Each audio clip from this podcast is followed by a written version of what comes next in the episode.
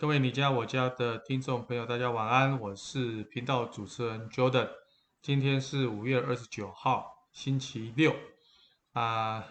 啊，我们连续了好几天哈啊，每天就是呃找一些，还有就是回答一些在我们官方粉丝团的一些网友啊询问的一些问题。那因为最近大家在家里的时间变多哈，所以很多人开始在清洁打扫。啊，自己的房子，那么就会问到很多有关收纳的问题哈，所以这一集我们要提到就是如何自己变成一个收纳的达人哈，那把所有的物件都整理得井然有序之外，啊，重点是啊这个整个啊风格美感收纳，还有所有物件的这个归位啊都能够非常的到位哈，那所以今天要跟大家做一些。收纳的分享哈，那做收纳之前呢，其实很简单的第一件事情就是，你一定要列出一张清单。什么清单呢？就是说你想要收纳的所有的物品，这件事情呢，就是在你要装潢前的时候，你现有居住的这种所谓的啊收纳空间够不够，以及你想要收纳的这些物品、衣服。啊，其他的一些啊要收纳的这些物件，我觉得你要把它做一个清单，要很仔细的把它列出来。比如说大到洗衣机啦、冰箱啦这种大件的家电，烤箱啦这种中型的家电，小至这种所谓的一些药品，啊一些啊所谓的这个小护士啦、面霜啦、面膜啦，这么小的东西，其实基本上你还是需要收纳。所以呢，不管是吸尘器啦、扫把、拖把，啊，常用的药品，甚至你的电器啊，你的音响设备、游戏机、吹风机，哈，啊，保养化妆品，还有看起来很轻，其实很重，像卫生纸，啊，这些种种之类的。那一般厨房的这个收纳会比较多，还有衣服啊，换洗的、换季的衣物，你要摆在哪里？啊？工具箱啦，有没有红酒柜啦、锅碗瓢盆啦、大铜电锅，好，甚至可能是你未来这几年才会用得到的东西，比如说你是新婚的夫妻，那有可能将来你要生小 baby，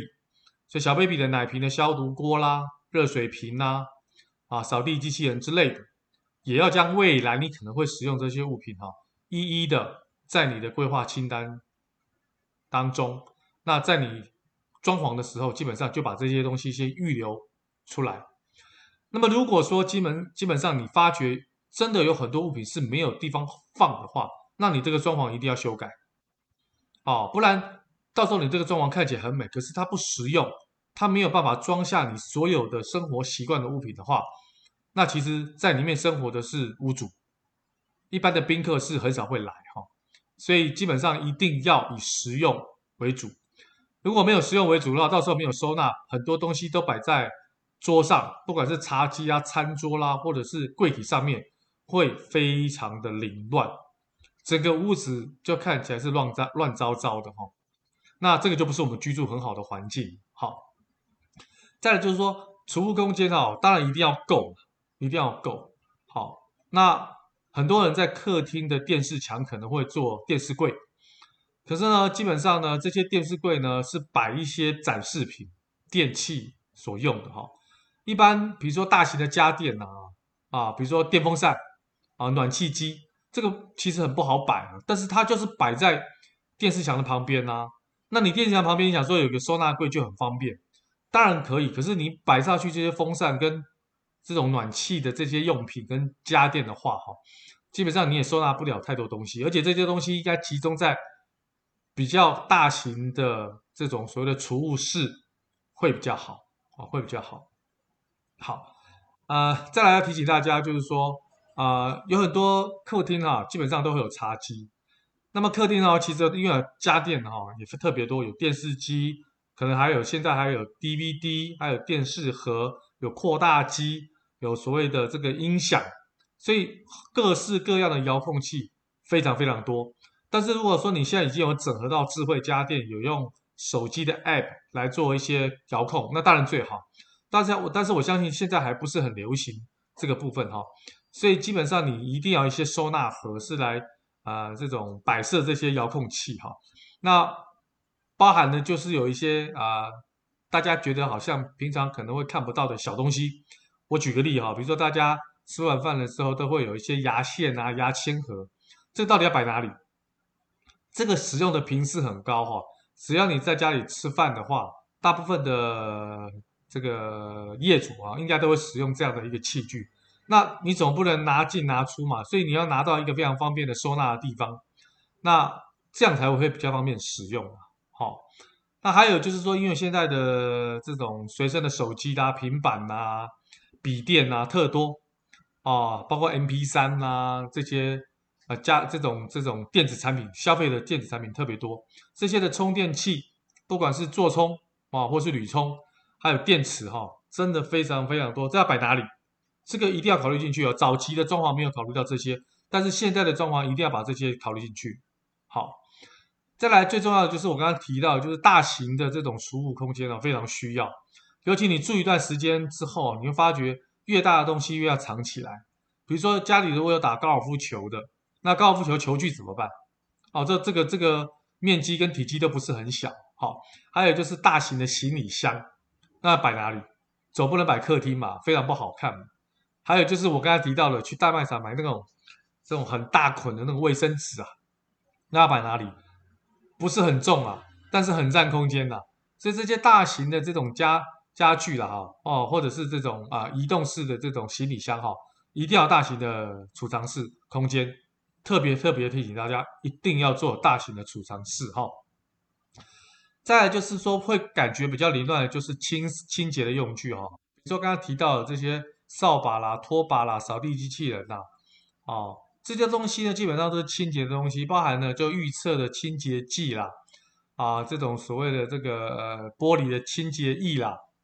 哦，厨房的清洁呃相关用品，包括菜瓜布啦，啊抹布啦。这些东西也是需要有收纳的空间，哈，收纳的空间。那特别注意这些也要把它规划进去，哈。那收纳柜其实基本上事先有做规划的话，哈，如果而且做得很足的话，基本上大概收纳不会有太多的问题，哈。所以鞋就要鞋柜，衣就要衣柜，啊，那么书就要书柜，那么电视就要电视柜，好。然后刚刚提到的就是大型的收纳的这个这个这个。区域啊，就刚包括我刚才讲电风扇、旅行箱、高尔夫球球具啊，大的卫生纸啊，这个很重要。啊，还有就是说啊，我们一些寝具的一些重的棉被、大的厚重的棉被啊，不管是羽绒被还是传统的棉被，这些收纳区要在哪里？好，是在衣柜里，还是在掀床的这个床架里？好，再就是说有一些五金的工具。不管是铰链啊、边条啊、这些油漆啦、啊这些器具哈、啊榔头啦、啊钳子啦、啊这种锯子啦、啊就家里的基本的这些五金工具要摆哪里？啊，这个非常非常好，要做事前的做规划哈。所以基本上呢，这些柜体是在主要空间的重要重要地方。那么进门。来进门的鞋柜啊，就是有关置物柜，好，那基本上也是非常重要。很多人对于鞋柜哈都会呃没有做足做满哈，没有做足做满，这个也很麻烦。尤其鞋柜当中旁边可能还要吊一些雨伞啊，不管是折叠伞或长伞啊，还有一些包包啊。还有一个要提醒大家的，这个鞋柜哈要考虑到夫人啊或者是女孩子的长靴哦，这个长靴很重要哈，一般人。没有考虑到长靴，这个长靴不太好收纳，那造成很多，因为摆久了会有啊，因为比较潮湿，还会生霉菌哈，那就那就不好了。尤其长靴也不是很便宜的鞋子哈，那这些清洁工具也要跟这些鞋鞋子哈摆在一起哈，这鞋柜好，那么鞋柜基本上最好是有这个所谓的拉门，或者是有些呃层板的缝隙哈。能够能够有一些互通啊，跟外面互通啊，那基本上也可以比较不会那么湿啊，也不会发增长这个霉菌啊，或者一些不好的细菌。好，那同时间也可以有时候夏天的时候可以做一些干燥的动作。好，当然现在很流行，就是一进来不单单是鞋柜，还有衣帽柜。